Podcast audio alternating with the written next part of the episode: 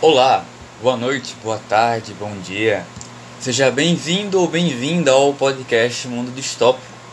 Hoje iremos abordar a respeito de dois temas principais e como nos afetam. Apesar de ter uma base histórica profunda e interligada ao nosso passado. Mais uma vez, agradeço pela participação. De início, a princípio, devemos analisar necropolítica e envolvimento do atual Estado na decisão da vida como também um crescimento elevado da desigualdade, seja social, seja de gênero. Em primeira instância, é preciso compreender o que é a necropolítica.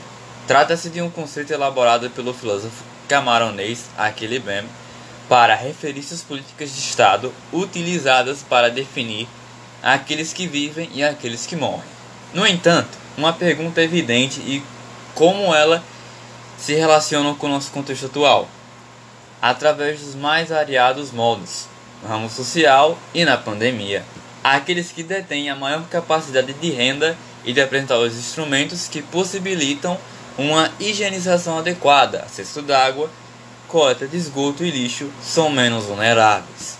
Assim, atendemos a um determinado padrão, em que os casos elevam-se em massa nas áreas de periferia e são abundantes, enquanto que nos aglomerados urbanos nos quais indivíduos com vantagens econômicas têm um acesso maior a tais elementos. É fato também salientar que, em suma maioria, a identificação dessas pessoas são de cor preta.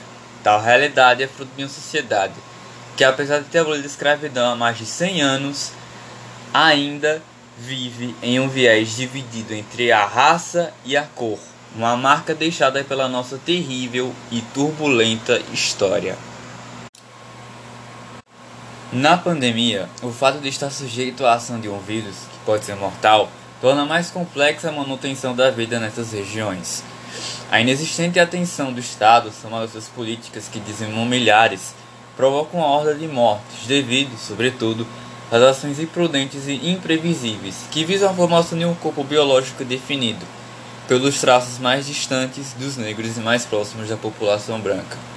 Sendo assim, institui-se que existem corpos matáveis e que há outros mais matáveis do que se comparado aos outros, ou seja, que podem ser mortos mediante a uma justificativa, entre aspas, do Estado.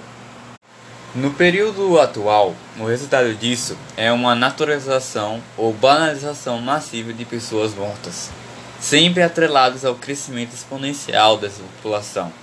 A exemplo de A. Se matar um, de todo modo, nascerá 10.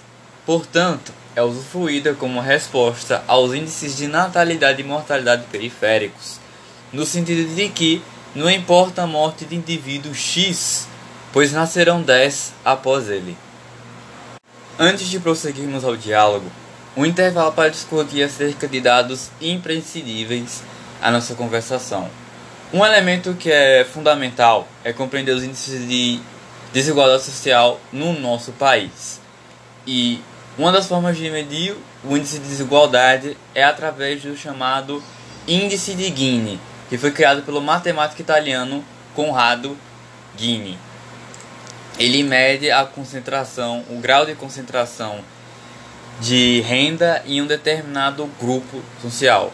E ele aponta a diferença entre os rendimentos dos mais pobres e o rendimento dos mais ricos. O índice de Gini cai em 2019, mas Brasil ainda é o nono país desigual do mundo.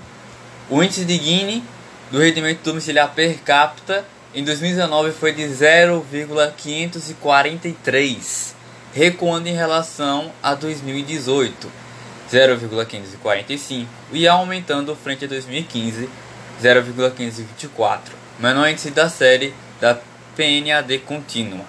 A região sul tinha menor desigualdade de rendimentos, 0,467 em 2019.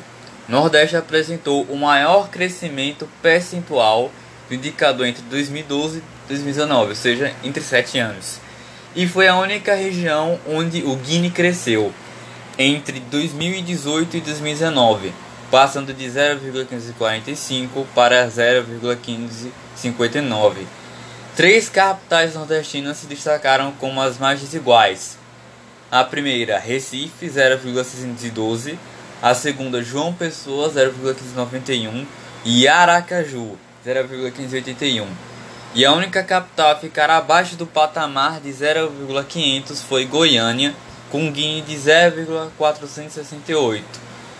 De acordo com os dados do Banco Mundial para o relatório World Development Indicators, o Brasil permanece como um dos mais desiguais do mundo, quando se trata de distribuição de renda entre seus habitantes, sendo o nono país mais desigual do mundo nessa avaliação. Outro ponto elementar que deve ser citado neste breve diálogo a respeito da necropolítica da desigualdade social e de gênero na pandemia é que o período pandêmico ele acirrou ainda mais as dificuldades que as mulheres já tinham de adquirir emprego, empregos que apresentavam ações manuais, que necessitavam de maior imposição das mulheres acabou sendo suprimido e muitas delas não conseguiram recuperar o emprego. E mesmo aquelas que conseguiram recuperar o emprego, ainda assim trabalham com a sua vulnerabilidade. Ou seja, não tem uma total proteção.